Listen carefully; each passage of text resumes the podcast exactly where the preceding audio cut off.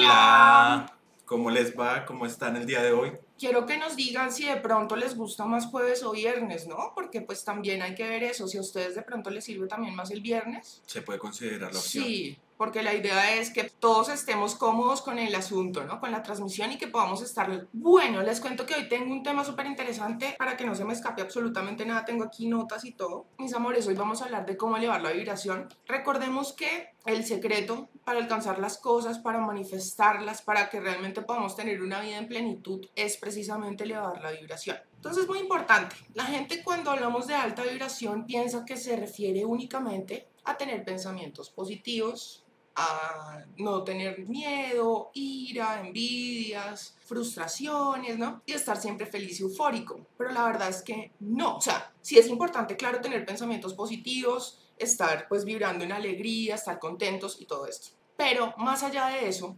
es estar en completa coherencia. Cuanto más coherente es una persona, más alta es su vibración. No cuanto más feliz es y cuanto más eufórico está y súper, no. Entonces, ¿cómo alcanzo yo esta coherencia? Según Carl Gustav Jung, uno de los padres del psicoanálisis y sabemos que es uno de nuestros mentores, él dice que ese proceso se alcanza mediante la individuación o el proceso de individuación. ¿Esto qué quiere decir?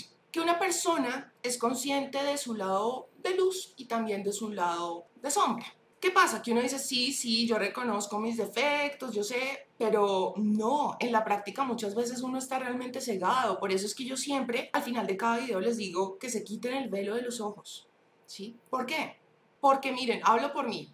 Ustedes saben que por mucho tiempo yo fui muy tímida. Yo no digo que sea la mata de la extroversión hoy en día pero la verdad es que yo ya hoy no sufro ni cinco porque una persona me apruebe o no, ¿sí? No quiere decir que me importe cinco, que yo, no, pero no sufro si no me aprueba, ¿sí? E, e, espero que me entiendan eso. No sufro si la persona pues de pronto siente aversión por mí, porque entiendo que cada persona no me ve como yo soy, me ve como es él o es ella. Eso lo tenemos claro, ¿no? Pero por mucho tiempo esta timidez pues ¿Qué es? Hablándolo en términos prácticos, la timidez es miedo a ser rechazado, el hecho de que uno de alguna manera está buscando una aprobación que uno mismo no se da. Entonces, ¿qué pasa? Que uno cuando busca aprobación en lo exterior y tiene este hambre de atención y quiere que todo el mundo le esté ratificando todo el tiempo que es aprobado, quiere decir que uno mismo no se está aprobando. Entonces, cuando yo, por ejemplo, y hablo, digamos, a título personal, muchas veces, por ejemplo, yo para esconder mi timidez, la disfrazaba de arrogancia. Sí. Entonces, ¿qué pasa? Uno, a veces por el miedo a ser rechazado, prefiere rechazar primero. Ustedes han visto un programa que se llama Daria, en el cual ella prefiere ser hostil con la gente porque sabe que la gente va a ser hostil con ella. ¿Por qué? Porque ella es consciente de que no cumple con los estándares de belleza de la sociedad. ¿sí? Ella sabe que de pronto en el mundo de los populares no va a ser la niña aceptada porque ese tipo de personas están buscando otro prototipo. ¿sí? Entonces ella, como lo dijo alguna vez en un capítulo, no está bajo mi autoestima, está bajo mi estima por todos los demás. Pero entonces, ¿qué pasa? que eso es un disfraz, es una coraza, un mecanismo de defensa el cual uno utiliza para no sufrir. Entonces uno dice, prefiero ser odioso, prefiero ser pasar de arrogante antes de que se den cuenta de que yo soy inseguro y creído. Y eso me pasó en la adolescencia cualquier cantidad de veces. Y entonces muchas veces uno pasa y no mira a nadie porque le da miedo, porque se siente intimidado, porque se siente observado. Digamos, ese exceso de atención hace que uno sienta mucha ansiedad. Entonces, cuando uno, por ejemplo, se hace consciente de esto y uno dice, no, yo me acepto y así soy, yo soy tímida, ¿y qué? ¿Mm? Entonces, no voy a pasar como una persona arrogante porque no se trata de eso, porque no lo soy. Realmente a mí lo que me da miedo es que me rechacen. Y a veces es mucho más fácil ir por la vida siendo muy honesto con la gente y uno le puede decir, mira, discúlpame si de pronto no soy la mata de la extroversión, si de pronto tú crees que te estoy hablando muy poco, que estoy callado. La verdad es que a mí no se me facilita el relacionarme con las personas. Digamos que a mí también me suele ocurrir que yo no suelo ver las personas cuando voy caminando en la calle y no es tanto como por el miedo, sino a veces porque siento que le puedo molestar a la otra persona, como porque, porque me estaba mirando usted, cuál es la miradera. Sí. Entonces, esas son inseguridades de no querer como molestar a las otras personas, porque ya de una vez me estoy diciendo que por alguna razón lo molesto a él y no es así. Digamos, otro indicador de que uno mismo como que está en incoherencia es cuando uno es muy crítico, que siempre se está fijando en los defectos de los demás, porque también es como un mecanismo de defensa para no sentirse menos. Es como, ah, pero esa persona también tiene ese error, entonces yo no, no me siento tan mal porque, mírelo. Sí, ¿sí? él también recuperó. sí. Entonces es un video porque no todo el tiempo como esa tendencia a la comparación es algo que es muy, muy disciente. Entonces, miren, por eso yo siempre les digo, hay que ser, digamos, lograr este proceso de realmente vibrar alto, de cambiar la vida, de manifestar la alquimia. Que recordemos que cuanto más baja es la vibración, está más material, es decir, es una persona que de pronto va a tener instintos más animales, que se va a dejar llevar por las cosas muy instintivas y no por las cosas de más elevada vibración que son más etéreas, o sea, las cosas del espíritu, de la conciencia. Cuando yo soy consciente de mi lado oscuro y me acepto, esa es la única manera de empezar a transmutar eso y empezar a evolucionar. Pasa exactamente lo mismo que cuando una persona tiene un problema. Hasta que un adicto no reconozca que tiene un problema de adicción, no va cambiar, porque ese es el principio. Sí, yo reconozco que tengo un problema y solo hasta ese momento yo voy a empezar a hacer algo para darle solución a eso. Antes pues no va a suceder. Entonces es muy importante que nos percatemos de que no estamos en coherencia, algo que es muy, muy, muy, muy, muy importante. Cuanto más alta es la coherencia en el cerebro, más alta es la energía que se activa quiero que esto nos quede súper, súper claro, que no se nos olvide. Cuanto más alta es la coherencia, más alta es la energía que se genera. ¿Esto cómo se logra? Cuando nosotros estamos dormidos, entramos en ondas delta. Mientras estamos despiertos, son ondas alfa, ondas cerebrales, vibraciones alfa. digamos que el estado de meditación o el estado de, ¿cómo decirlo? Digamos, Donde se fusiona la inconsciencia con el consciente. Pero sí, pero digamos, como te acuerdas que todo es un proceso, ¿no? Entonces digamos, Alfa es despierto, despierto. Sí. Teta es medio despierto, medio dormido. Delta es sueño profundo. Resulta que hay gente que estando en estado delta es capaz de tener conciencia. Entonces imagínense mantener el consciente aún estando en ese estado. Entonces eso es lo que nos permitiría tener sueños lúcidos. Pero es que esto, digamos, se dice muy fácil, pero comprenderlo es un video. ¿Por qué? Porque es que ahí es donde yo estoy siendo completamente coherente porque mi inconsciente y mi consciente están siendo uno solo. Si yo en ese estado de relajación profundo, que es el delta, ¿no? Yo logro que pues tener completa y plena conciencia, entonces yo, ah bueno, entonces en este sueño va a pasar exactamente lo que yo quiero que pase. Quiere decir entonces que en mi realidad va a pasar exactamente lo que yo quiero que pase, porque yo ahí estoy accediendo a mi archivo oculto, a mi programación del computador, sí, a mi celular. Entonces, Acá yo le voy a cambiar toda la programación a esta vaina para yo tener éxito en la vida. En la medida que yo me acepte como soy y me quiera así como soy, yo voy a dejar de estar buscando afuera eso. Miren, por ejemplo, hace un tiempo yo conocí a un man que mm, siempre estudió en un colegio de gente riquilla, sí, de niños play. Pero él, digamos que su familia era humilde. Él creció, digamos que con muchos complejos, porque claro, los amigos eran super play y tenían una vida y tenían muchas comodidades que él no tenía. Entonces, él me contaba que muchas veces pues llegaban a contarse de sus vacaciones en yo no sé dónde y él no. Y miren, he conocido tres personas así ahora que lo pienso, ahora que estoy hablando del tema. He conocido varios y todos tienen ese común denominador. Son personas que cuando crecen tienen esta necesidad imperiosa de pertenecer a esa élite, ¿sí? Porque sienten que si no pertenecen son menos y son niños que de pronto los metieron en un estrato socioeconómico. Una cultura elitista. Sí, digamos, se metieron en un círculo que realmente no era el de ellos porque no tenían los medios. No, no, digo que esté mal, claro que no, o sea, porque además acceder a una educación buena pues es una bendición, ¿sí? Pero entonces el problema con eso es que uno cuando está niño no tiene la capacidad de comprender muchas cosas, entonces uno va creando una cantidad de complejos y en la edad adulta pues eso se ve manifestado o se ve manifiesto, tengo esa duda. Bueno, lo cierto es que estas personas son muy wannabes y discúlpenme que lo diga así. No. Explícales el término wannabe porque de pronto en el extranjero no. Wannabe, por ejemplo, traduce literalmente quiero ser,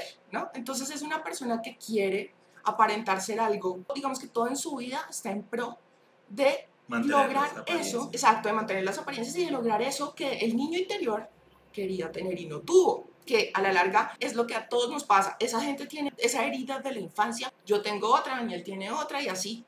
Entonces, ¿qué pasa? Que son personas que toda la vida es apariencia. Me muevo, lo más importante para mí es que la gente me vea que yo tengo plata, que yo pertenezco. Entonces, conocí un mancito que se metió con una nena solamente él se enamoró de esa nena, lo puedo garantizar, solamente porque el jefe, que era una persona a la que él admiraba y lo veía que era así como todo nice, pues le echó el ojo. Él era un tipo casado, o sea, el jefe era un tipo casado, claro que él también, pero pues acabó la relación que tenía con su esposa por irse con la otra y resultó que la otra, pues bueno, no era una persona que le conviniera y se dio cuenta pues después de pasar por una cantidad de aprendizajes y cosas malucas. Entonces, si uno se da cuenta de cuál es su sombra, pues uno se ahorra todos esos malos ratos, ¿sí? Si uno es honesto con uno y uno dice, sí, pucha, yo soy guanabí, soy snuff, quiero estar todo el tiempo aparentando algo que no soy. Vivo en deuda y deuda y deuda todo el tiempo para comprarme el vestido y que no me vayan a ver, que no me vayan a ver repitiendo ropa. Por ejemplo, el mejor restaurante de la ciudad, porque si no, ¿qué van a decir de mí?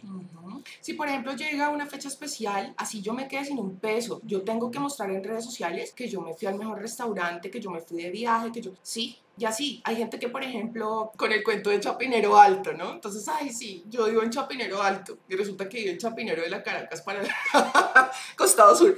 En fin, o sea, es como uno querer aparentar una cosa que realmente no es. Y uno tiene que ser muy consciente de esas cosas. Cuando yo, por ejemplo, miren, este es un indicador, es, digamos, estoy enfocándome mucho en este punto. ¿Por qué? Porque es muy importante que digamos, sí, que pucha, sí, yo caigo en esto. Y en los ejemplos está, digamos que la luz, tener como, ¿cómo decirlo? Como que tengo la señal de que sí, por ahí, por ese lado, sí, como que me hiciste despertar por ese lado, ah, Sí. como la señal, digámoslo así. Entonces, cuando yo, por ejemplo, voy a una fiesta y me super arreglé, normal, eso no tiene absolutamente nada de malo, de hecho es muy bueno. Pero entonces, si yo noto que todos los hombres no me están mirando, yo me siento mal.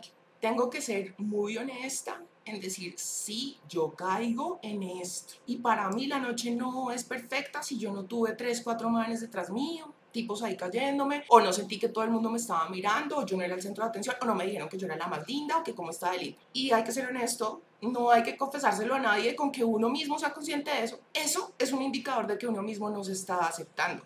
Y por más que ustedes de pronto a nivel consciente digan, no, pero yo sí me acepto, yo me acepto, porque no, no se aceptan. Si yo todo el tiempo estoy con esta hambre de atención, que yo voy a una fiesta y yo siento que no me están mirando, si yo, por ejemplo, salgo con un hombre y yo más allá de estar con él interactuando, estoy pendiente de ver quién me está mirando, que eso pasa mucho y a las mujeres nos pasa, ¿sí? Por ejemplo, la niña que sale con el man y están en la discoteca, en, en el bar, en el club. Entonces están así interactuando, bailando, pero la niña está más pendiente como de que la miren, de ser el centro de atención. Muchas mujeres, por ejemplo, les encanta generar estos, estas triangulaciones para que los dos tipos se agarren y sentirse que sí, ay, los dos están peleando por mí. Yo estoy pendiente de que los demás me miren, yo me tengo que subir encima de la mesa para que todos me vean bailar. Ay, no, eso es muy low. Pero entonces, sí, hay niñas que lo hacen porque yo tengo Qué que ser el pero- centro de atención, porque si no, yo siento que esa fiesta no, llego a mi casa triste, siento que no. Sí, cuando yo hago ese tipo de cosas, estoy buscando fuera lo que yo no me doy. Y así pasa mucho, mucho. O sea, les he dado así como esos dos ejemplos. Por ejemplo, hay niñas que se deprimen porque los demás piensan que la niña más linda es Pepita y no soy yo Uy, sí. y llego a mi casa a súper deprimirme, voy y vomito lo que me acabo de comer, voy y, y les lloro a mis papás para que me paguen una cirugía, o por ejemplo, mis amiguitas se fueron de viaje y entonces yo me súper deprimo porque mis papás no tienen plata para pagarme eso, o yo para con tal de tener el último celular, entonces voy y me acuesto con el que sea para que me dé la plata del celular. Entonces son cosas que uno tiene que reconocer y créanme que este es el paso, digamos, cero para poder realmente uno cambiar su vida porque ahorita más adelante lo vamos a ver en los bloqueos de los chakras, pero pues que son indicadores de que estamos vibrando en desequilibrio. Entonces, digamos, para que tengamos completa claridad en esto, la idea no es estar súper eufórico, súper feliz, súper todo. No. Y si se sienten esos estados, que sea yo mismo el que me estoy proporcionando ese algo que me hace sentir eufórico y feliz. ¿Mm? Resulta que nosotros nos han enseñado los medios y estamos muy programados a que yo no voy a ser feliz sino hasta el día en que yo encuentre el amor verdadero. Es que si yo no tengo una pareja al lado no me voy a sentir completo. Es que se supone que la vida feliz es casa, carro, beca, perro, esposa, niños o esposo, niños, familia feliz. No, he conocido personas que, por ejemplo, yo tenía un novio que la mamá pues... Eh, digamos que lo tuvo a él y nunca tuvo realmente una relación establecida con el papá. Pero ella decía, yo no quiero rezar mi vida, yo soy feliz así. Yo no quiero que ningún tipo venga y como que me venga a imponer cosas, a cambiarme la vida, a quitarme mi libertad. ¿Y saben por qué era eso? Porque esa señora vivía feliz, en completa y total plenitud. Así como estoy, estoy bien. Y hace poco, digamos, releyendo un libro que ya había leído hace rato, pero pues a veces pasa que uno se le olvidan cosas. O que de pronto en ese momento en mi nivel de conciencia no había comprendido cosas que hoy en día sí. Por ejemplo, ese libro que se llama El arte de la seducción de Robert Greene, que hace poco subí un video inspirado en ese libro. ahí este señor dice que una persona completamente satisfecha es imposible de seducir, imposible de seducir. ¿Y saben por qué es eso? Por lo mismo que le pasaba a la mamá del exnovio, porque ella vivía completamente feliz. Entonces, ¿qué pasa? Si uno vive en plenitud y está contento así como está, ¿sí? Uno dice, ¿qué es eso tan maravilloso que tú tienes? Como para que yo te deje entrar a mi vida, porque yo así como estoy, estoy bien. Tiene que ser que tú seas realmente extraordinario para que yo te deje entrar en mi vida. Porque una persona, cuantos más vacíos tiene, es más fácil que se apegue que busque llenar vacíos con la otra persona. Otras veces se los he dicho que, por ejemplo, en mi caso, y hablo a título personal, yo siendo demasiado tímida, mm, siempre me he sentido muy atraída hacia las personas que tienen como este desenvolvimiento social, ¿no? Que son el alma de la fiesta, que son extrovertidos, que tienen una cantidad de amigos. ¿Por qué? Porque yo siempre fui de una o dos amigas, ¿no? Muy, muy, muy de mi casa. Claro que yo tengo que reconocer que yo no sufría por el hecho de no tener amigos, porque yo soy una persona bastante introvertida y me gusta la soledad,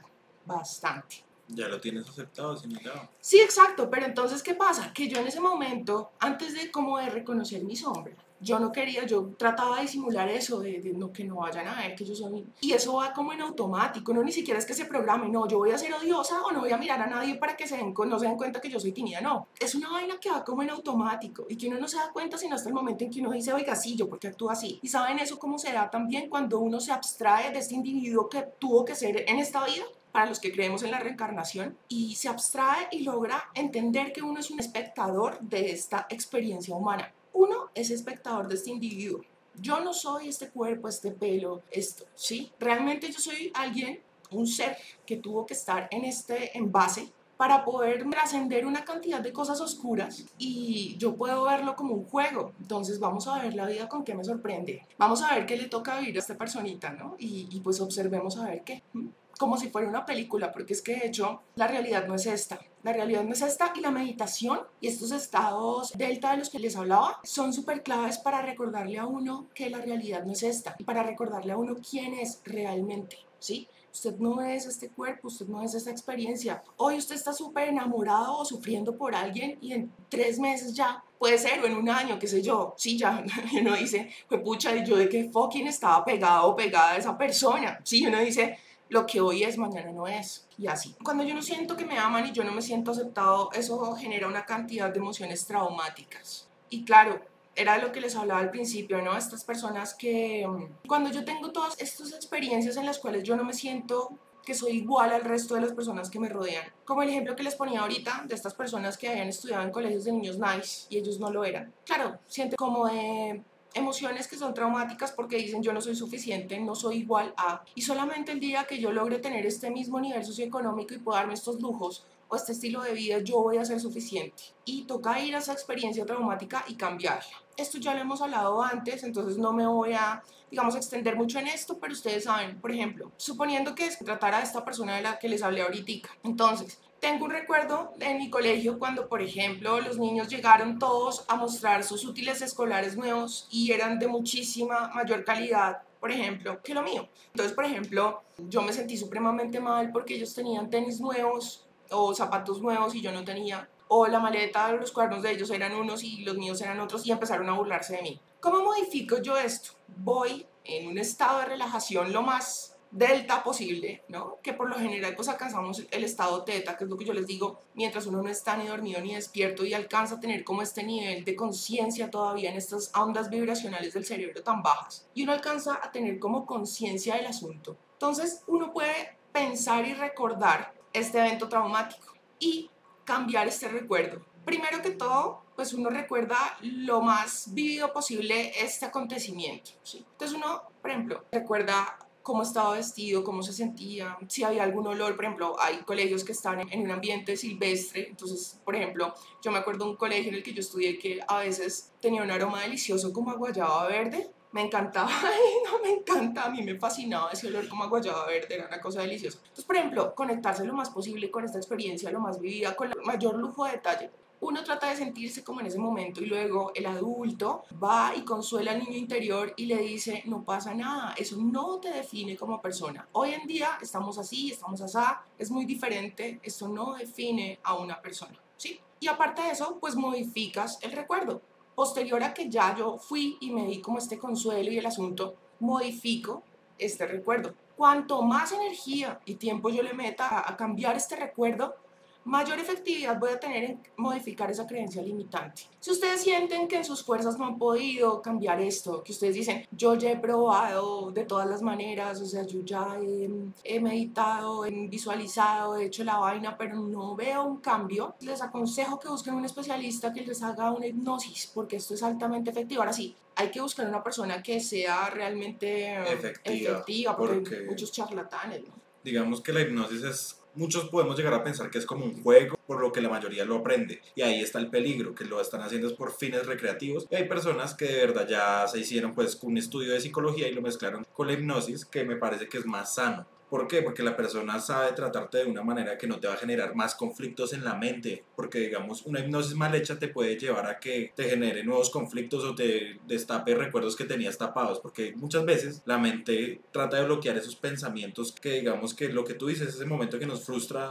en nuestra vida adulta y tal vez una persona puede reaccionar, digamos, como con llanto o con gritos o con dolor. Entonces es un tema bastante delicado. Es delicado porque se tocan fibras muy, muy sensibles, muy sensibles. Entonces, incluso pues hay en este momento que se me escapa el nombre, creo que es Brian Weiss, el que escribió Muchas vidas, muchos sabios, que él, por ejemplo, es un psicólogo reconocido, en este momento no me acuerdo de qué universidad, pero es un psicólogo que no es cualquier lagaña de mico. Incluso el tipo decía, antes de escribir este libro, pues yo lo pensé mucho porque yo sé que voy a poner en tela de juicio mi credibilidad, yo sé que mucha gente me va a decir, usted es un charlatán, usted es un mentiroso, pero él dice que pues que él tuvo una mujer que llegó con una cantidad de bloqueos, libro súper interesante porque ella, imagínate que tenía hasta el bloqueo de no poder pasar agua, o sea, por ejemplo, ella iba a tomar agua y no, no podía, no, no, y uno dice, pero no podía, entonces él, claro, pues había aprendido, según sus estudios, que según la hipnosis y el tratamiento adecuado, el debido proceso, ella iba a poder modificar esto. Y resulta que cuando él empezó a hacerle como la regresión para ir a la infancia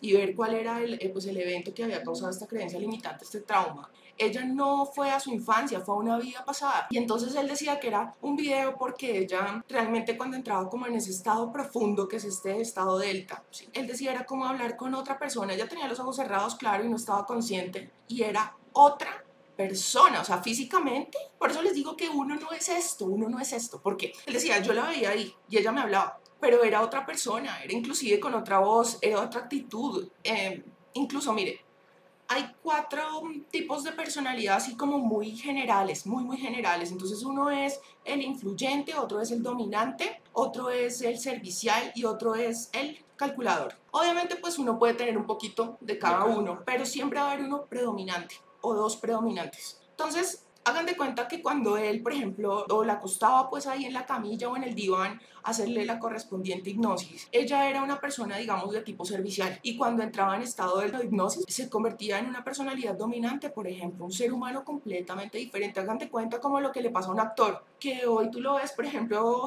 interpretando un personaje y luego es otra persona completamente diferente. Entonces es eso. Él decía, era otra voz, era otra manera de hablar, otro ser humano, otro ser humano, si yo lo estuviera viendo, digamos, materialmente así. Y pues muchas cosas que él descubrió con esto, como por ejemplo ese limbo, como en el que la persona, decía por ejemplo que en algunas de las vidas de esta niña, ella se moría y se elevaba su espíritu y entonces se podía ver en, en, la cama muerta con todos sus familiares alrededor en una de sus vidas pasadas, ¿no? Pero lo cierto es que todos estos bloqueos que ella tenía eran básicamente por vidas pasadas y no por algo que le hubiera pasado en esta, que él creía que era algo que le había pasado en esta vida sino eran vidas pasadas. No estoy diciendo que necesariamente todos tengamos que hacer regresiones, porque es que esto es muy delicado, ¿sí? sí. Pero digamos que es para que me comprendan lo que les quiero decir, ¿sí? digamos para que haya mayor claridad en el mensaje. Bueno, muy importante, cuando uno quiere elevar la vibración, ya quedamos claros que la idea es ni tanto que queme al santo, ni tanto que no lo alumbre. La idea cuál es? El equilibrio, el equilibrio. Entonces, así iríamos, digamos que acorde o en coherencia con las leyes herméticas que nos dicen, en la misma proporción que el péndulo se eleva hacia un lado, en esa misma proporción va a ir hacia el otro. Entonces, si yo, por ejemplo, estoy súper eufórico porque conocí a una persona, porque me hace sentir feliz, porque fue pucha como nunca antes, ¿qué pasa? Si yo estoy muy, muy feliz, yo empiezo a desarrollar un miedo a que se vaya, porque el día que esa persona no esté, yo ya no me voy a sentir igual. Mientras que si yo me proporciono esas emociones, no pasa nada si yo la pierdo, si de pronto el péndulo se mueve hacia el lado o hacia el otro, porque yo mismo me puedo proporcionar ese algo que me vuelve a... Sí, entonces la idea no es estar, ¿cómo decirlo? Como en esta felicidad que nos venden los medios de que yo soy feliz cuando tengo plata, cuando soy popular, cuando... No, es yo me siento feliz y pleno con la persona que soy, tanto con mi luz como con mi sombra. Cuando yo soy consciente y empiezo a transmutar esto y logro la alquimia, es que yo puedo realmente elevar mi vibración. Antes no, por más que yo medite, por más que yo haga declaraciones, por más que yo haga lo que haga. Si yo no logro, por ejemplo, por un lado, acceder a mi sombra, aceptarla y transmutarla, y por otro lado, tener conciencia en estos estados así, mejor dicho, una cosa va ligada a la otra. Cuanto más coherente yo soy y más me acepto y empiezo a transmutar esa parte oscura de mí, porque el primer paso para pues, empezar a, a transformar eso es hacerse consciente. ¿no? Cuanto más yo soy consciente de eso y empiezo a trabajar en eso y me acepto tal y me quiero tal como soy, yo logro estados de conciencia más altos con rangos de vibraciones cerebrales más bajos. Entonces es ahí lo que yo les decía. Estoy completamente consciente en un estado inconsciente, es decir, en unas ondas delta yo logro tener plena conciencia. Entonces, tengo acceso a mi archivo interno, a mi programación, a mi software. Y es ahí donde yo me reprogramo, tengo esta neuroplasticidad y puedo manifestar eso que yo quiero en mi realidad. Hay indicadores de que mm, pues estamos bloqueando, digamos que mm, nuestra energía, los centros energéticos o chakras. Y hay indicadores de estos bloqueos. Entonces, el primero de ellos es cuando se manifiesta una enfermedad. Aquí sucede que hay un bloqueo en el chakra basal, que es el que se ubica al finalizar la columna vertebral. Cuando hay enfermedad, es claro que tengo un bloqueo en este chakra, ¿sí? Y este chakra es el que gestiona los miedos, los temores. Y esto, digamos, ¿cómo lo puedo entender en términos prácticos? Cuando yo, por ejemplo, tengo miedo a la reacción de las personas, si yo me muestro tal cual soy, por ejemplo, miedo a no ser capaz de hacerle frente a la vida, como que la vida me quedó grande, no sé, Mm. y de pronto de manera consciente uno no, no es que lo reconozca, pero uno en el fondo sabe, sí, yo no me siento capaz de lograr, yo no me siento capaz de enfrentar, yo no me siento capaz de tomar decisiones, de salir de esto tóxico, de alejarme de esa persona. Y eso se manifiesta tarde o temprano en enfermedad porque el cuerpo somatiza todas estas emociones. ¿sí? Entonces, recordemos, ahí eso es un indicador de que tenemos un bloqueo en el chakra basal. Dos, cuando por ejemplo tengo deudas, no manifiesto dinero, tengo escasez o por ejemplo gano dinero pero así mismo se me va. Yo no lo veo y a pesar de que gano mucho dinero como que no se me ve el progreso como que no entonces hay un bloqueo en el chakra sexual. Cuando una persona no es coherente con sus creencias acerca de, de sí mismo va a manifestar un bloqueo en este chakra. Y bueno digamos que en términos prácticos cómo les explicaría esto cuando yo, por ejemplo, no me siento capaz de generar atracción en otra persona, o sea, que yo siento que no le voy a gustar a nadie. Mm. Y eso pasa, pasa mucho. Sí, Por ejemplo, sí que yo, incluso hay gente que es muy linda, pero no siente que le Que pueda... sean lindos. Sí, o sea, no, y no ni siquiera es eso, o sea, de pronto sí sienten que son lindos, pero aún así no sienten que le van a gustar a nadie, porque en el fondo de su corazón o en el fondo por allá de su inconsciente, no se sienten suficientes, no se sienten, ¿sí? Entonces puede ser como lo que le pasaba a esta persona que les ponía yo de ejemplo, que pues claro, hasta que no tenga cierto nivel económico no se va a sentir suficiente, entonces por más lindo que sea, nunca se va a sentir suficiente hasta que no cumpla con esa creencia que tiene de que yo solamente voy a ser atractivo y voy a ser alguien que vale cuando yo tenga este nivel socioeconómico, cuando yo, cuando yo logre tener ese estilo de vida que tenían esos niños cuando yo estaba chiqui. ¿sí? Entonces, por ejemplo, una persona que no se siente atractiva independientemente de que sea bonita o no, porque hay gente que de pronto no es la más agraciada, pero tienen una personalidad arrebatadora, eso mejor dicho. arrollador. Arrolladora es la cosa. bueno, en fin. Sí, hay personas que saben y son conscientes de que tienen eso, de que tienen eso. Y hay gente que es muy linda, pero es tremendamente harta y hablemos las cosas como son. Sí, Muy linda y todo, pero ahora se puede.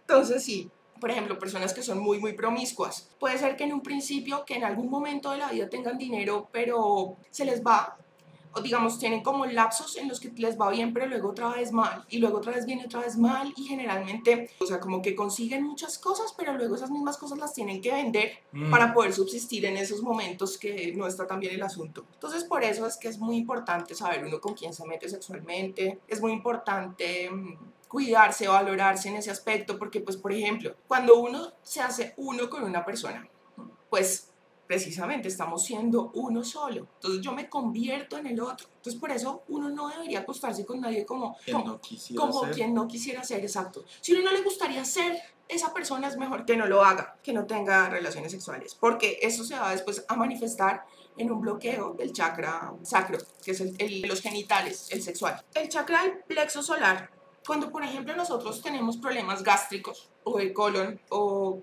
alguna comida me sienta mal, inmediatamente yo me siento con alergia, tengo temores porque no puedo consumir esto o aquello. Ahora, no me malentiendan, obviamente que si uno come en exceso cosas malas, pues le va a sentar mal, eso es normal. Sí. Pero digamos, hay personas que no, que son intolerantes a la lactosa, por ejemplo, que todo el tiempo viven con el estómago inflamado. Muchas veces, que día me estaba leyendo una vaina muy interesante que decía que los niños desarrollan reflujo porque lo asocian con el estrés del colegio. Entonces, como eso era lo que desayunaban antes de irse al colegio, el estómago ya de una vez estaba pensando, tengo clase de matemáticas, tengo que presentar esto, tengo lo otro, y no fluía. Eso es completamente cierto, que uno tiende a relacionar las cosas. Entonces, fíjense, si por ejemplo yo relaciono que el cereal en la mañana era lo que yo desayunaba antes de ir al colegio, cada vez que yo consuma eso, mi cerebro lo va a relacionar con ese estado emocional que yo tenía antes de irme al colegio cada vez que consuma esto. Entonces, tratemos de hacernos conscientes de todas estas cosas. Cuando todos estos desequilibrios se presentan, el malestar estomacal, la inflamación, todas estas cosas son indicadores de que tengo el chakra del plexo solar desequilibrado. El chakra del corazón, cuando yo, por ejemplo, soy consciente de que tengo mucho odio por una persona y que digamos que gran parte del día, todos los días, o digamos en cierto momento del día me acuerdo de esta persona y lo que me hizo, no hay día que no me acuerde y me lleno de rabia, maldito, maldita, ¿sí? Así que uno le, le pega la madreada Como mero con Flanders todos los días. Exacto, como mero con Flanders que no lo puede ni ver, o sea, que, que se le nota el odio. Entonces, así. Estúpido y sensual Flanders. Sí, entonces, por ejemplo, cuando uno tiene ese tipo de sentimientos, cuando uno se hace consciente de la envidia, cuando uno sabe que tiene emociones negativas que están predominantes en el estado emocional y anímico, uno sabe que tiene un bloqueo en ese chakra y que si lo sigue alimentando y alimentando, porque acordémonos que donde tenemos la atención tenemos la energía, ¿no? Entonces, si uno sigue alimentando y alimentando el asunto, pues voy a tarde o temprano a generar un bloqueo en este chakra. Entonces, cuidado con eso. Hay que perdonar a las personas y entender que cuando la gente es hostil, pues realmente no lo hacen porque quieren. Es porque- el niño interior, el piloto automático hablando. Sí, entonces es una manifestación de ese dolor. Por ejemplo, hace un tiempo yo conocí a un tipo que era bajito y el tipo todo el tiempo era hacerme comentarios como para hacerme sentir vieja. Marica, ¿qué culpa tengo que usted haya nacido bajito? ¿Qué perro? Y uno sabe que es por eso, ¿sí? O sea, entonces, pues, cuando una persona quiere hacerte sentir mal, cuando una persona te quiere humillar, cuando una persona te hace comentarios hirientes, piensa en que esa persona tuvo que haber sido muy humillada y muy maltratada muy, muy herida para que ahorita manifieste eso. Entonces no te sientas mal por ti, siéntete mal por él o ella, ¿sí? Además, cuando una persona se esfuerza mucho en hacerte sentir mal es porque de alguna manera le pica algo que tú tienes, porque como, ¿por qué más? Es que esto es un indicador. Y si, por ejemplo, soy yo el que todo el tiempo está haciendo comentarios, por ejemplo, en redes sociales en contra de tal, o ridiculizando a tal, o haciendo tal cosa o tal otra, pues a no ser que ya sean posturas políticas, porque es que esto ya tiene otras repercusiones, ¿sí? Pero cuando se trata, por ejemplo, de cosas que hace la gente, ay, que por qué le tienen que tomar foto a la comida, porque sufre por eso, ni siquiera le, le ponga atención a eso. O sea, cuando uno tiene su mente puesta en otras cosas, a uno le vale huevo lo que el otro publique, lo que haga con su vida o deje de hacer. Sí, todo esto se los digo con todo el amor. No es que yo esté juzgando a esto porque yo también a veces, digamos que por chiste en redes sociales saco cosas que de pronto podrían parecer un poco hirientes, ¿sí? Pero es diferente, porque es que hay gente que es que de verdad que ya la coge contra como cierto... contra los sí, Karen, porque es que no has visto el meme que aparece en internet que hay unos personajes que joden a las personas por estar haciendo cosas renormales. Digamos, en los parques están montando cicla y la vieja se la atraviesa en la mitad y decirle usted no puede venir a, a montar cicla. Y uno dice como que, pero ¿qué le está haciendo él a usted Sí, como para tener que llegar a impedirlo? Tenaz, tenaz. Hay gente que, que de verdad se mete en lo que nadie la llamó, eh, que sufre porque el uno hizo, porque el otro no hizo, todo el tiempo es liberando o largando veneno en redes sociales por la frustración tan grande en la que vive. Entonces, dense cuenta, si por ejemplo ustedes caen mucho en eso, uno dice sí, Sí, y este es el primer paso. Reconozco mi problema para empezar a cambiarlo. De hecho, en, alguna, en algún video yo les comentaba que el primer paso para empezar a modificar el cuerpo cuando uno, por ejemplo, no le gusta algo de uno, lo primero que uno tiene que hacer es aceptarlo y quererlo así como es porque si no, eso el primer paso es la aceptación. Cuando uno tiene como ese rechazo, o sea, como que no me acepto, no, no, no, no, acuérdense que lo que resistes persiste. Entonces todo el tiempo es, míreme cómo estoy de vieja, míreme cómo estoy de gorda, míreme cómo estoy de tal. En esa misma medida, pues más vas a tener de lo mismo porque acuérdate que a tu inconsciente le fascina darte la razón. Entonces te vas a cruzar con gente que te haga sentir exactamente como eso que tú te estás diciendo todo el tiempo y que en el fondo tú piensas de ti. Entonces no te sientas mal porque una persona venga a ratificarte lo que de todas formas tú también piensas. Entonces, hay que empezar a aceptarse, de a quererse como uno es y saber que más allá de lo que las otras personas piensen de uno, lo que importa es lo que yo piense, porque ellos me ven como ellos son, no como yo soy. Motivo por el cual a una persona o, a ti te puede parecer muy lindo, muy lindo tal, pero a mí no. Sí. Y la persona sigue siendo lo mismo, pero yo la veo según yo soy y tú la ves según tú eres, mm. no según esa persona es. Bueno, chakra de la garganta. Cuando yo tengo problemas, por ejemplo, de la tiroides, y la tiroides, por ejemplo, tiene que ver con el peso, tiene que ver con la calidad de la piel, tiene que ver con la caída del pelo, tiene que ver con el grosor de las uñas. Cuando yo tengo todos estos problemas, es un indicador de que tengo problemas de tiroides y que por lo mismo tengo problemas en el chakra de la garganta. ¿Qué acciones hacen que yo le bloqueo a este chakra? Cuando yo, por ejemplo, tengo rabia, tengo tristeza y no manifiesto lo que siento. Esto no quiere decir que ahora nos vamos a volver, ¿cómo decirlo? Porque, por ejemplo, hay mujeres que, que se sienten tristes y mal porque el novio no es, por ejemplo, como la mamá le dijo que debería ser. Entonces, por ejemplo, la mamá hace el comentario random. Pero no, no, no, no, no. Si ese tipo la quisiera, le hubiera regalado un ramo de flores. Si ese tipo la quisiera, ya le hubiera propuesto un matrimonio. Si ese tipo la quisiera, la sentaría en el puesto de adelante del carro y no atrás. ¿Por qué Pepito o la mamá o el tío o el hermano tiene que ir adelante? Son cosas que que le meten a uno en la cabeza y que no son sus propias ideas. A la larga, uno sabe si esa persona lo valora y lo quiere a uno o no, más allá de las cosas o lo que sea, ¿sí? Entonces, no sufran por lo que alguien les dijo que debería ser una pareja. Y es que esto lo veo tanto, tanto, tanto. Ay, que es que mi amiga, el novio sí le regaló un anillo que le costó no sé cuántos millones y a mí no. ¿Será porque a mí no me quieren lo mismo? Entonces, no caigamos en esto de pronto empezar a, ay, sí, no, pero yo lo tengo que decir porque me molestó y yo no me voy a quedar callada. O sea, también hay que ser muy coherentes, ¿no? Mm. Porque no se trata de montar el video por cualquier cosa, la horrorosa, pues por cualquier cosa. Muchas veces yo les digo, cuando ustedes sientan celos, no es conveniente decirlo, porque es que esto le baja a uno como el encanto y el sex appeal. Sin embargo, uno lo puede manifestar hablándolo con otras personas, ¿no? Como siento celos o escribirlo. Lo importante es exteriorizarlo y entender que, pues, los celos no, no tienen por qué ser un inconveniente en la vida de uno, porque finalmente cada quien está con quien quiere estar. Sí. Y más allá de la apariencia física que puedan tener otras personas, no hay nadie igual que uno, ¿sí?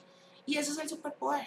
Y esa persona te ve como es él. Y si vio algo atractivo en ti, es porque, digamos, tú le despertaste eso. Y seguro que habrá otras personas mucho más lindas, pero esas personas le despertarán lo mismo.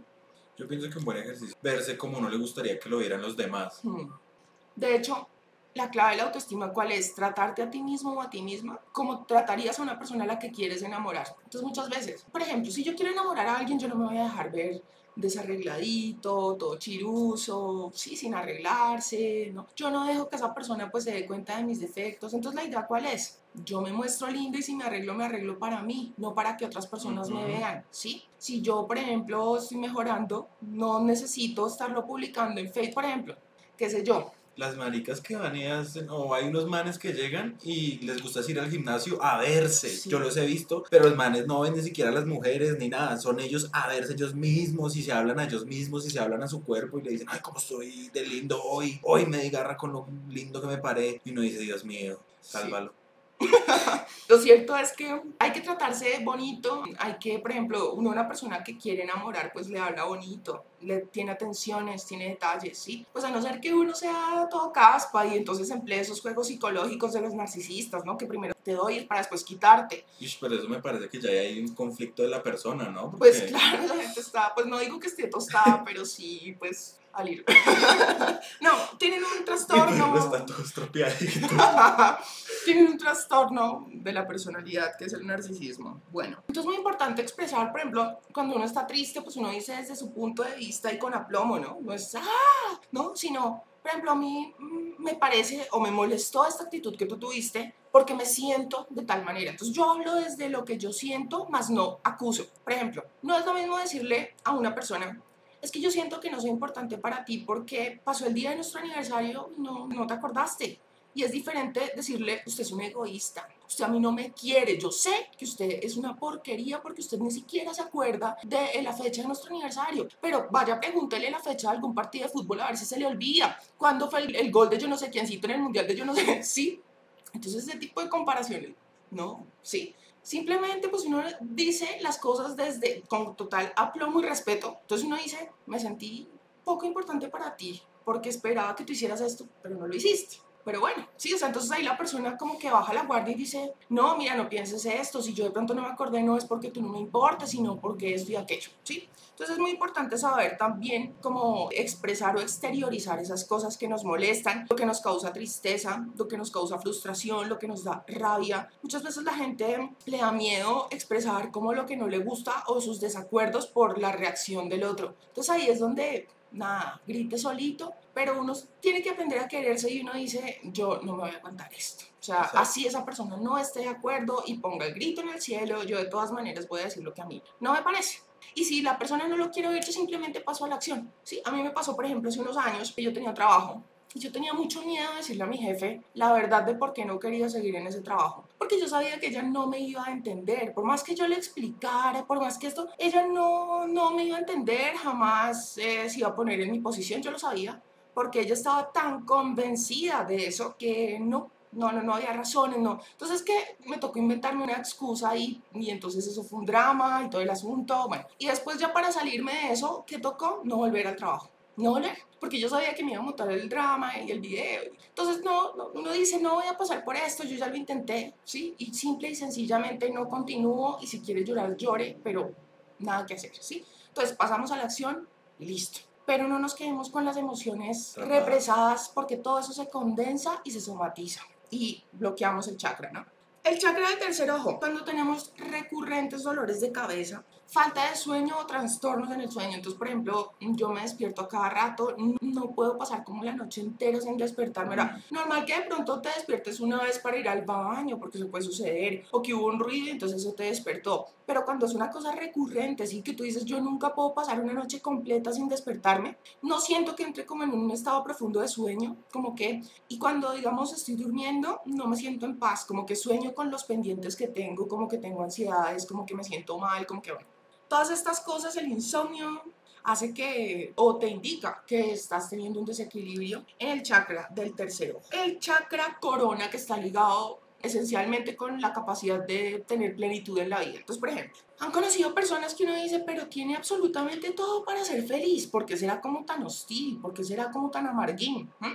Y es básicamente porque esa persona puede tener todos los ojos de la sociedad, los ojos de, de lo que se supone que hace feliz a una persona, ¿sí? Pero a la larga no ha encontrado cuál es ese vacío que no le permite disfrutar la vida. Son estas personas que a pesar de tenerlo todo, todo el tiempo están criticando, se burlan, siembran cizaña, generan conflictos entre las personas, todo el tiempo están como viendo el defecto de esa persona para atacarlo, para hacerlo quedar mal con los demás. Yo sé que más de uno habrá conocido a alguien así. Bueno, les reitero que para alcanzar este estado de conciencia en las ondas más bajas del cerebro, la vibración más baja del cerebro, es muy necesario un alto eh, nivel de coherencia. Cuanto más alto el nivel de coherencia, más fácil se va a hacer el realmente poder acceder a lo que yo les decía. Y hago mucho hincapié en esto porque es que esto es como, digamos que... Una base. La base fundamental de este tema del día de hoy, de esta transmisión. Sí. Bueno, ahora vamos a estas claves para elevar la vibración. Entonces, algo que es muy importante y que yo tengo que trabajar es la postura. Tenemos que estar erguidos todo el tiempo. ¿Por qué? Porque como es adentro es afuera y como es afuera es adentro. Así como uno puede modificar, digamos, la parte exterior modificando su parte interior, asimismo, digamos, si uno en el cuerpo tiene una posición erguida, uno mira los ojos, uno tiene, digamos, una conducta como si asimismo el inconsciente lo entiende. Entonces, por ejemplo, si yo me, me levanto erguido, no procuro pasar desapercibido, no estoy así como, no me vean, no esto, yo le estoy comunicando a mi consciente que no quiero que me vean y si yo no quiero que me vean es porque algo oculto, porque tengo miedo, porque no me siento suficiente, no me siento digno de recibir atención o mejor si no porque la voy a embarrar. Entonces es muy importante estar erguido para comunicar esto al inconsciente. Yo miro los ojos porque no tengo nada que ocultar, nada que esconder. Me acepto tal cual yo soy, entonces no tengo por qué esconderme ni pasar desapercibido de nada para que no se me escape nada. Muy importante, pues como ya sabemos, cortar las amistades tóxicas porque pues estas personas que de pronto te hacen sentir mal, que te hacen comentarios hirientes, lo que hablábamos ahorita, esas personas que tratan como de humillarte o de por debajearte porque de alguna manera se sienten menos y entonces hace poco veía una serie que me encantó, pues yo lo he visto la primera temporada, se llama OA o OA y ella mencionó algo que se me quedó en la mente y es las personas que, ¿cómo es que es? Las personas que no son poderosas siempre van a tratar de controlar a los que realmente poseen el poder. Entonces, si una persona te da a ti como que brillas, como que siempre va a tratar de apagar esa luz, porque siente que tú tienes algo que él o ella no tiene. Entonces, no llenarse de rencor contra estas personas, no juzgar, porque pues no, cada quien, como les decía, pues tiene como su herida de la infancia, así como esas personas tienen esos comportamientos que son tóxicos, uno tiene otros. No juzgar, pero sí tomar distancia. Y si cuando se trata de la familia, limitar lo más posible el trato con esas personas. Por otro lado, juntarse con personas que te aporten, que te den ideas, que te hagan sentir que tú sí puedes, que te motiven, que te, te, hagan sentir mejor, buenas influencias. Ustedes saben que hay muchas personas, por ejemplo, que tienen un estilo de vida que hace que uno sea mejor, o sea, que es más juicioso, que hace ejercicio, por ejemplo, que se alimenta de manera saludable, que hace las tareas, que estudia, que lee. Uno termina, acuérdense, uno es el resultado de las cinco personas con las que más interactúa. Entonces, si uno se la pasa con esas personas, al final va a terminar siendo esa persona. ¿Sí? Entonces cuidémonos mucho de con quién compartimos nuestro tiempo y nuestra energía, porque además, acuérdense de algo que les mencionaba en una transmisión anterior, y es que todo, es, todo está compuesto de átomos. Entonces, cuando yo estoy rodeada de esas personas, por ejemplo, yo aquí estoy atómicamente sintonizada con Daniel, porque él cuando respira está liberando átomos y yo también. Entonces estamos respirando los mismos átomos. Entonces, atómicamente, nosotros dos estamos siendo el mismo y estamos elevando una conciencia colectiva, por así decirlo. Entonces, digamos que es muy importante elegir esas personas con las cuales nos relacionamos y compartimos tiempo y conversación. Porque muchas veces esto se confunde y entonces uno cree que las personas con las que uno más interactúa es las personas con las que vive. Y no necesariamente, porque a veces uno vive con las personas, pero se ven solo de noche, o sea, si acaso es como que nos cruzamos de noche y hola, hola, pero uno realmente comparte más conversación de pronto con los compañeros del trabajo o con X o Y. Incluso una persona que puede estar a muchos kilómetros de distancia, pero uno comparte mucha más energía con esta persona porque hablan todo el tiempo que con alguien que puede estar aquí a mi lado, ¿sí? Bueno, obviamente leer, oír, ver cosas que te eleven la vibración, que te motiven, por ejemplo, cuando uno ve cosas que son muy depresivas. Depresivas. Por ejemplo, cuando uno ve programas en los cuales la gente como que mide a los otros por su nivel de, belleza, por qué tanta plata tiene, qué tan popular es. Uno aprende a programar la mente para que piense eso mismo. O sea, tú vales en la medida que tú tengas plata, que seas popular, que te veas de determinada manera, que te vistas así, que tengas dominio sobre la gente, que tres tipos estén detrás tuyo, que logres sacarle plata a Pepito, a Sutanito, que dos viejas estén ahí chillándote y rogándote que dos viejas agarren por ti. Nada de eso que a la larga lo único que hace es mantenernos atados a la parte animal, o sea, a la vibración baja, a la parte material, ¿sí? Tenemos que buscar cosas que nos eleven el espíritu. Entender que este mundo es un espejismo y que más allá de eso tenemos que elevar la conciencia. Llevando un poquito esa carne. Ajá. Tomar acción. Esto es muy importante porque muchas veces uno ve una cantidad de información que le sirve, no digo que no, lee una cantidad de libros, pero la idea no es quedarse en ese estado pasivo en el cual yo como que todo el tiempo estoy llenándome de una cantidad de información, pero no paso a la acción.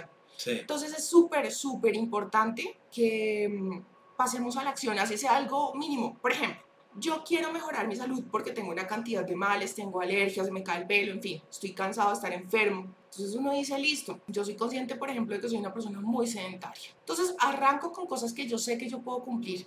Entonces salgo y camino al menos 15 minutos y mañana 20 y pasado mañana 30 y así. Empecemos por cosas pequeñas. Lo mismo, por ejemplo, cuando yo quiero lograr tener pleno estado de conciencia en, en rangos de vibración baja del cerebro, como en las ondas delta. es importante de pronto con estos ejercicios de manifestación empezar por cosas pequeñas. Entonces, yo visualizo cosas que sé que puedo lograr, ¿sí? No sé, visualizo que mañana quiero una hamburguesa y yo mañana hoy me la compro y por estúpido que parezca, esto va convenciendo al inconsciente de que yo manifiesto. Por más básico que pueda parecer y sí. Y más adelante ustedes se van a ir dando cuenta que, por ejemplo, y me ha pasado una cantidad de veces, y yo sé que a ustedes también les va a pasar, que, por ejemplo, uno dice, qué rico sería, por ejemplo, una sopita, una sopita de X o Y. Y resulta que al otro día mi mamá me llama y me dice, oiga, prepare esto, esta sopa, ¿quiere venir? y yo lo pensé ayer y resulta que mi mamá la está preparando hoy. Cosas así, en serio, pasa. Entonces es súper clave, súper clave tomar acción y aquí quiero hacer hincapié, porque si hay algo que eleva la vibración de una manera impresionante es el constante progreso constante progreso y en esto también estaríamos estando en coherencia con esta ley hermética que nos dice o mejoras o sufres. Y les decía yo la otra vez que hasta los virus evolucionan. Un virus, sí. Hoy, por ejemplo, tú lo atacas con un medicamento, pero más adelante él crea resistencia e inmunidad a ese medicamento porque evolucionó. Ah, ya me di cuenta de que esto, entonces yo ya puedo con esto. Hasta el virus evoluciona. Entonces, imagínate, todo en la naturaleza tiende a evolucionar. Entonces, si tú te quedas, si tú te quedas y no evolucionas, entonces el universo te empuja. ¡Tin! Oh, despierte, despierte, ¿sí? Este dolor no te sirvió para despertar, listo, entonces me va a tocar darte un golpe aún más duro para que despiertes. ¡Tin! Si tú no despiertas, cada vez va a ser más duro y más duro y más duro el golpe. Entonces es mejor que te des cuenta de tu oscuridad, de tu sombra, para que puedas mejorar y evolucionar y trascender para que más adelante no te toque pasar por un momento de aprendizaje, un momento de malestar, un momento incómodo de dolor, porque pues eso te va a pasar te va a pasar. Y esto es completamente coherente, pero se me cruzaron ahorita los cables. Bueno, el progreso constante, como les decía yo, lo importante es la evolución para ahorrarnos todos estos dolores de cabeza. Ah, bueno, sé que lo, lo he mencionado antes, por ejemplo, cuando nosotros tomamos decisiones basadas en el ego, en cosas del ego, del miedo. Como por ejemplo, yo me quiero comprar este carro porque yo se lo quiero ir a restregar a Pepito para yo sentirme que sí. Cuando yo, por ejemplo, compro el carro, la compra es la misma, ¿sí? Pero no es lo mismo, por ejemplo, que yo lo quiera comprar para llevar de paseo a mi familia, porque siempre he soñado con tener ese carro, porque me parece bonito. Se está proyectando a través de buenas intenciones. Exacto, no es lo mismo que yo cuando yo quiero, por ejemplo, comprarme un carro, quiero tener mucha plata simplemente para ir a restregársela a otra persona, ¿sí? Eso es algo que es una decisión basada en el ego y que tarde o temprano puede ser que uno lo manifieste, pero tarde o temprano le va a traer dolor, tarde o temprano le va a traer un momento de aprendizaje para que no se dé cuenta de que esa intención no está en coherencia con lo que el universo está esperando de uno, que es la constante evolución. Entonces, usted sigue tomando decisiones basadas en el ego, sufra, sigue haciendo las cosas para aparentar, sigue haciendo las cosas para dañar. Ah, yo les ponía el ejemplo la otra vez, no es lo mismo que tú le quieras regalar a tu amiga chocolates porque la quieres mucho y porque sabes que le encantan y se va a poner feliz, a que tú le regales chocolates a tu amiga porque la quieres ver gorda. La acción es exactamente la misma, pero la intención que hay detrás es completamente diferente. Entonces el resultado que yo voy a lograr haciendo lo mismo con una intención buena, no va a ser el mismo resultado que va a lograr con una intención, digamos, mala, aunque no hay cosas correctas o incorrectas o malas o buenas. Somos nosotros los que le damos la interpretación a las cosas, ¿no?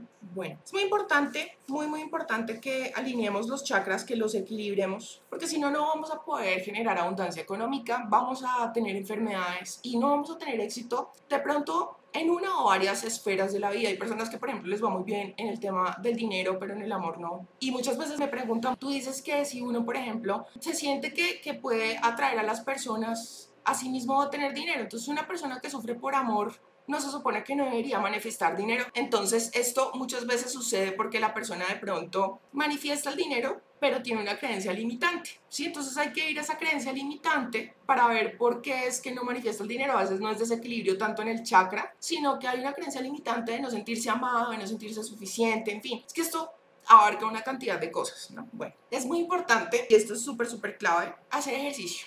Más allá de la vanidad, de estar lindo, de lo que sea, uno tiene que fortalecer el cuerpo. Y esto, digamos, más allá de, la cantidad de endorfinas y de, cosas positivas para tu cerebro, el fortalecer el cuerpo hace que también como es adentro es afuera y como, como es afuera es adentro. Entonces, si mi cuerpo está fuerte, entonces mi espíritu también lo está. Y esto se manifiesta en todo. O sea, por ejemplo, una persona que hace ejercicio tiene un espíritu fuerte. ¿Por qué? Porque es una persona que ha pasado como por estos estados de ay, qué pereza, ¿sí? Qué pereza ir hoy, como que fui una semana, pero ya la siguiente semana no, como que eh, no tengo la fuerza de voluntad suficiente para hacer una dieta, en fin. Entonces, esto hace que la persona, como que cuando yo, yo les decía antes, el poder de una persona está directamente ligado a la voluntad que tiene. Una persona que tiene una voluntad inquebrantable es igualmente fuerte y tiene el poder para manifestar lo que quiera.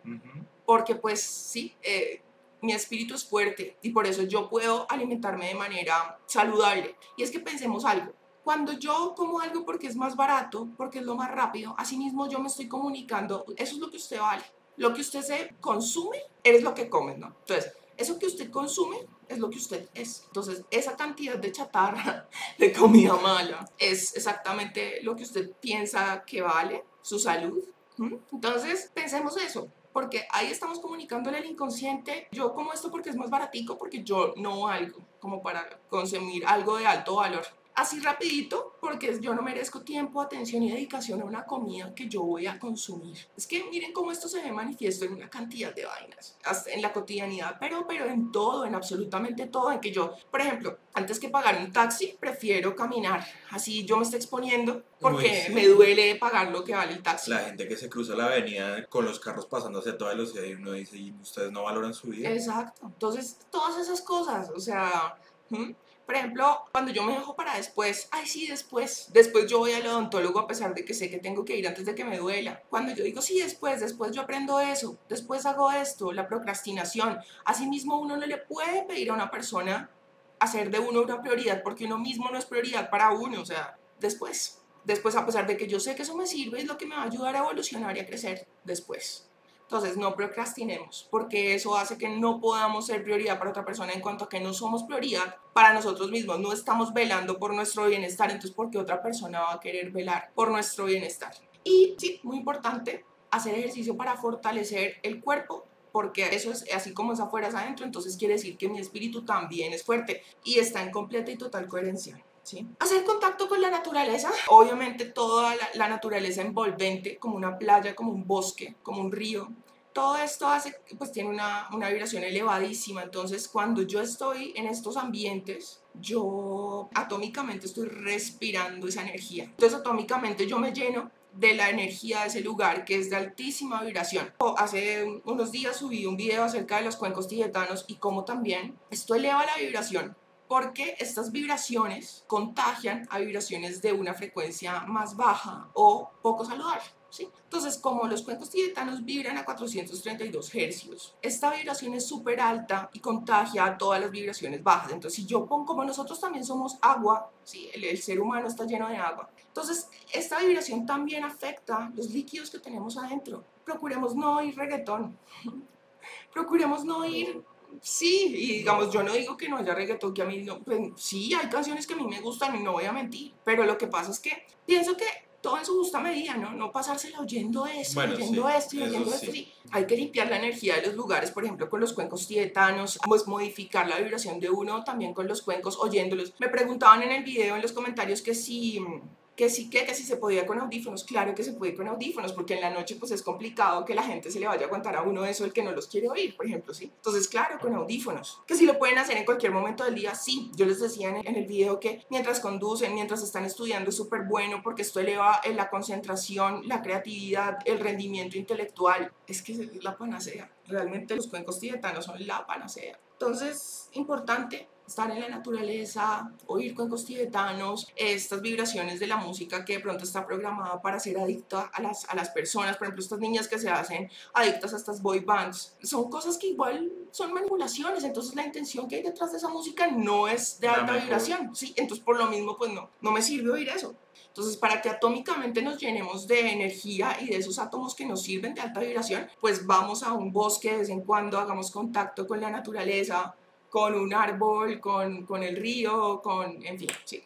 Y la meditación te recuerda quién eres y cuál es tu realidad. ¿Por qué? Porque es ahí donde uno alcanza como ese nivel de conciencia, digamos ese estado mental en el cual uno dice estoy en el momento presente y esta es mi realidad en este momento. Nada de lo que pasó antes, ni de lo que va a pasar después. Es la realidad, la realidad es este momento el aquí y el ahora. Entonces yo soy consciente de que esta es una experiencia que estoy viviendo, que es un espejismo, Porque lo que les decía, lo que soy mañana no es, lo que yo pienso o siento hoy, mañana no lo pienso ni siento. Sufro un tiempo por una cosa, pero después ya no. Hasta me burlo de mí mismo por estar sufriendo por eso. Aprendamos a experimentar esta experiencia, valga la redundancia, esta experiencia llamada vida como espectadores. Vamos a ver la vida con qué me sorprende. Empezar a proveernos nosotros mismos eso que desesperadamente hemos buscado afuera. Yo les mencionaba antes, pregúntense qué es eso que ustedes siempre han querido oír de una persona. Con toda honestidad. Por ejemplo, eso que ustedes quisieran oír de esa persona que tanto les gusta. ¿Qué les gustaría que les dijera? Por ejemplo, estoy profundamente enamorado de ti. Como tú no hay dos yo sin ti no puedo vivir. Entonces, si yo quiero generar esa dependencia en alguien, ¿por qué es? Porque no quiero que se me vaya. Y si yo lo quiero controlar, entonces es porque ese alguien me está controlando a mí. O sea, tengo miedo de que se me vaya, de, de no controlar. Entonces, algo estoy buscando yo afuera que no me proporcionó yo mismo. Aprendamos a hacer a menos todos, todos nuestros momentos. O sea, desde lavar un plato mm. hasta prepararme mi desayuno y pensar, cuando yo me estoy preparando mi desayuno, esto es para mí o para mis seres queridos, ¿sí? Y pues para mí, obviamente. Entonces yo lo voy a preparar con todo el amor y el cuidado porque es que esto se va a convertir en lo que yo soy. Entonces con todo el amor, que es la vibración más alta, ¿no? Me lo voy a preparar y así mismo lo voy a consumir y así mismo yo me voy a llenar de esa energía. Cuando yo, por ejemplo, estoy caminando, agradezco que puedo caminar que no estoy en una silla de ruedas, que puedo tener ese momento, que no estoy privado de mi libertad por X o Y, que no estoy en una camilla de un hospital, que no estoy sufriendo en este momento porque un familiar mío está en un estado crítico de salud o secuestrado o en una cárcel. Ser muy agradecidos, la gratitud es una cosa que también eleva la vibración tremendamente. El desearle en voz alta cosas buenas a esas personas que nos generan emociones negativas, ¿no? Lo que yo les mencionaba antes, ay, que yo recurrentemente me acuerdo de Pepito o Pepita y me lleno de una ira cada vez que me acuerdo de lo que me hizo. Te amo, Pepito. Gracias por estar en mi vida. no mentiras. No, no, no, no. No, en serio, en serio, en serio. Te amo, Pepito. Gracias por estar en mi vida te amo, gracias por estar en mi vida, gracias, gracias, gracias, ¿sí? Y le deseas a esa persona lo que tú quisieras para ti. Pepito, te deseo que seas feliz, que estés en plenitud, que estés en paz, que te encuentres un millón de dólares en la calle, que te empiece a coquetear la persona más atractiva del mundo, que puedas dormir en paz por las noches, que eso que tanto deseas se haga realidad para ti. Y lo dices en voz alta. Y tú me vas a decir si esto no es magia. Me vas a decir si esto no es magia. Entonces, eso es lo que les quería comentar por hoy. He hablado un montón. Voy a dejar un ratico para contestar algunas preguntas porque sé que el tema hoy estuvo extenso, pero es que era importante que hubiera total claridad, así como minuciosamente para que nos quedara súper claro. Hola, Sio. ¿Qué opinas de una persona que tiene un ego muy alto? porque sabe hacer muchas cosas y tiene bastantes habilidades y trata a las otras personas de lentas y que no saben hacer las cosas como él lo hace como que sin él las cosas no funcionarían. ¿Eso es bueno para la vibración? Otra cuestión es que me parece que solo piensa que los hombres pueden más que las mujeres. Bueno, mira, cuando una persona tiene este tipo de comportamientos es porque no se siente suficiente. Es igual que el narcisista. Se supone que el narcisista se ama y, mejor dicho, cree que es lo máximo. Realmente no. Este es un mecanismo de defensa porque no se siente, digamos, en el fondo de su ser, sabe que no es suficiente o no se siente suficiente. Y por eso es que necesita tener control sobre los demás y dominio, porque estas personas, digamos, que eligen víctimas que envidian, porque ellos no pueden admirar. Entonces ellos envidian y en la medida que sienten que dominan a los demás, dicen, si yo logro dominar a esta persona que tiene ese algo que a mí me falta y que yo envidio. Quiere decir que yo soy superior a él o ella. Entonces, cuando yo quiero hacer sentir mal a una persona es porque yo me siento como una mierda. Lo digo. Cuando una persona, mira, de la abundancia del corazón habla la boca. Si yo tengo puro veneno adentro, es porque yo no soy feliz, porque me siento como nada. Asimismo quiero hacer sentir a los demás como nada. Entonces, ahora estos resentiditos que de pronto mm, tuvieron un problema con una mujer y entonces no la pudieron superar y entonces odian a todas las mujeres. Igual pasa con las mujeres, hay mujeres que son muy radicales y que un hombre les hizo algo y eso no, no han podido superar a ese hombre y eso los llevó a odiar a todos los demás. Miren, más allá de géneros, más allá de hombres y mujeres, hay personas que un nivel de conciencia bajo y otros que tienen un nivel de conciencia alto y cada quien está en ese proceso de evolución y hace las cosas lo mejor que puede.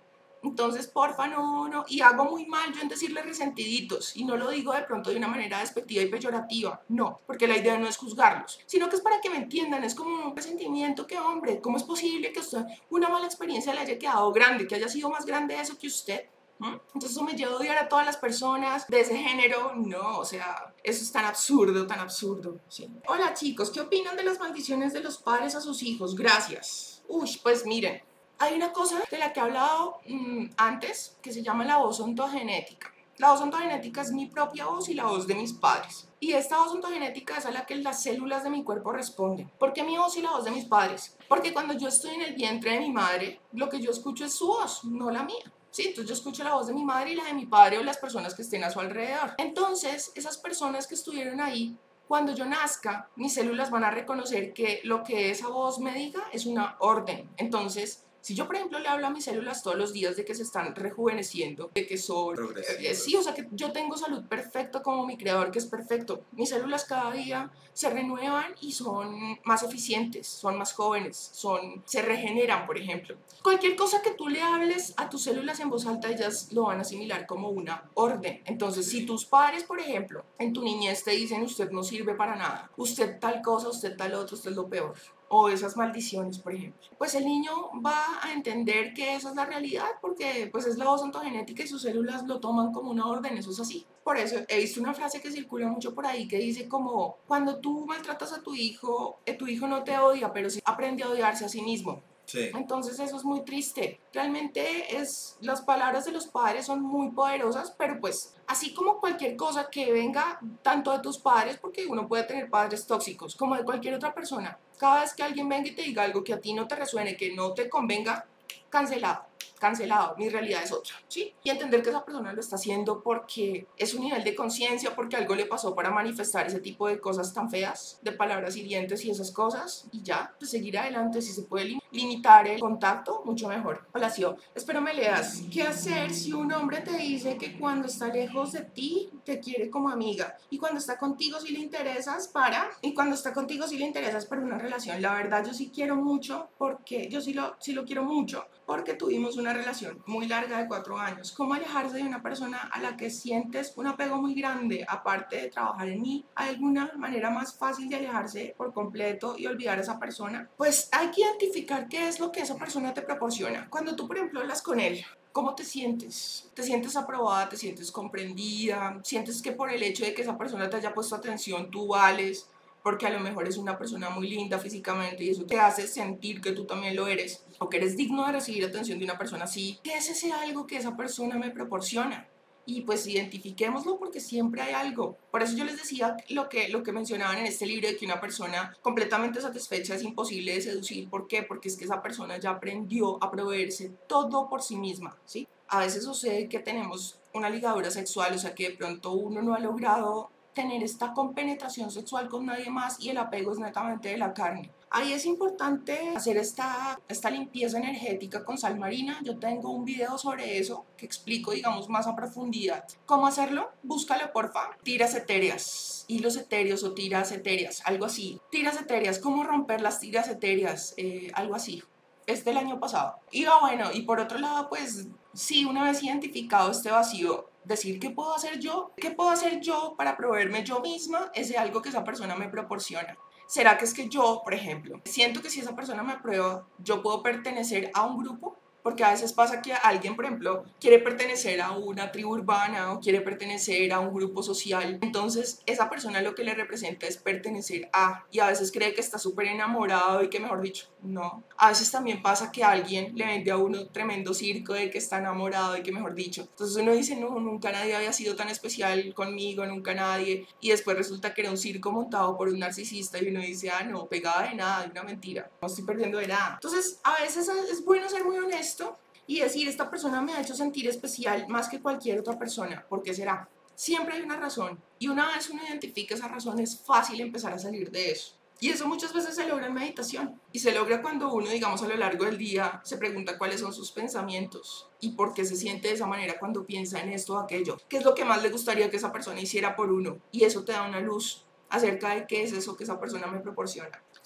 ¿Cómo hago para intentar tener mi energía positiva cuando vivo rodeado de familiares tóxicos? Creo que mi madre es narcisista, no sé por qué dice cosas como te presto mi crema y a los dos días me grita, no la agarres, cómprate la tuya. O cuando le cuento que me gusta, alguien se pone feliz, pero luego usa eso para decirme ya andas de con aquel. Siempre me decía que estaba flaca y ahora que estoy en el gimnasio me siento bien. Me dice que me ve gorda hay que empezar a entender que esa persona actúa desde algo que le pasó en su infancia también y que eso la lleva a actuar en piloto automático de esa manera. Comprender, no llenarse de veneno, entender que esa persona me ve como es ella y no como soy yo. Con esa misma estabilidad vibra ella, en ese mismo estado así como sinusoidal o esa curva sinusoidal es como ese estado mental de ella y emocional. Entonces, digamos, sentir compasión por esa persona, no lástima, sino compasión y comprensión, empatía. No dejarme contaminar por eso y entender esta persona me puede decir hasta misa, pero esto no me define como persona. Ella está hablando desde su niño interior que está herido y lastimado,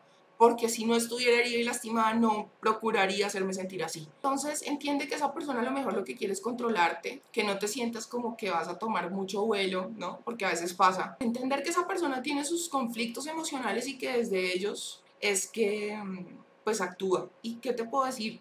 En la medida de lo posible trata de tomar distancia de ella. Y yo te digo que eso no pasa solamente con madres narcisistas. Generalmente cuando uno se va de la casa, la relación con los papás mejora, porque es que la convivencia es lo que hace que uno pues esté teniendo estos choques, ¿no? Digamos, si tú vives con el perro, peleas con el perro. Si vives con el gato, peleas con el gato, porque son cosas propias de la convivencia. No va a pasar únicamente con una pareja o con un padre, pasa con los hermanos, pasa con los amigos, pasa en las películas, pasa en la vida, pasa en TNT. ¿Sí o qué opinas sobre la persona? ¿Sí o qué opinas sobre es la persona pero no en el ah, ya, ok, es la persona pero no el momento. No, no creo en eso.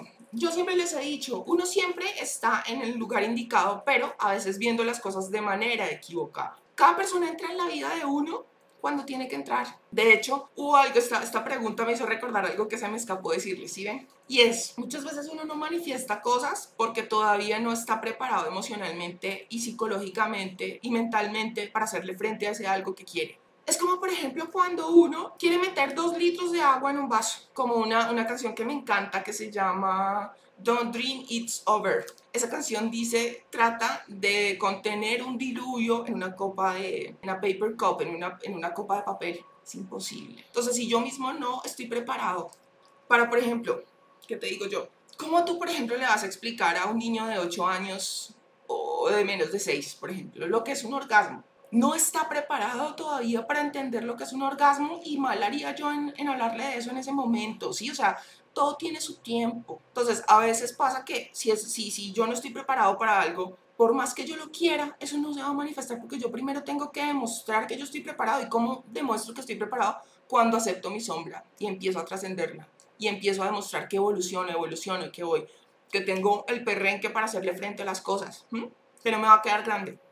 Entonces, es muy importante que, entendamos esto y que no es que sea la persona en el momento equivocado, no. Las personas que tienen que estar en tu vida son las que tienen que estar. Nadie falta, nadie sobra, la energía jamás se equivoca. Si tú estás vibrando en este momento y haces match con la energía de esa persona es por algo.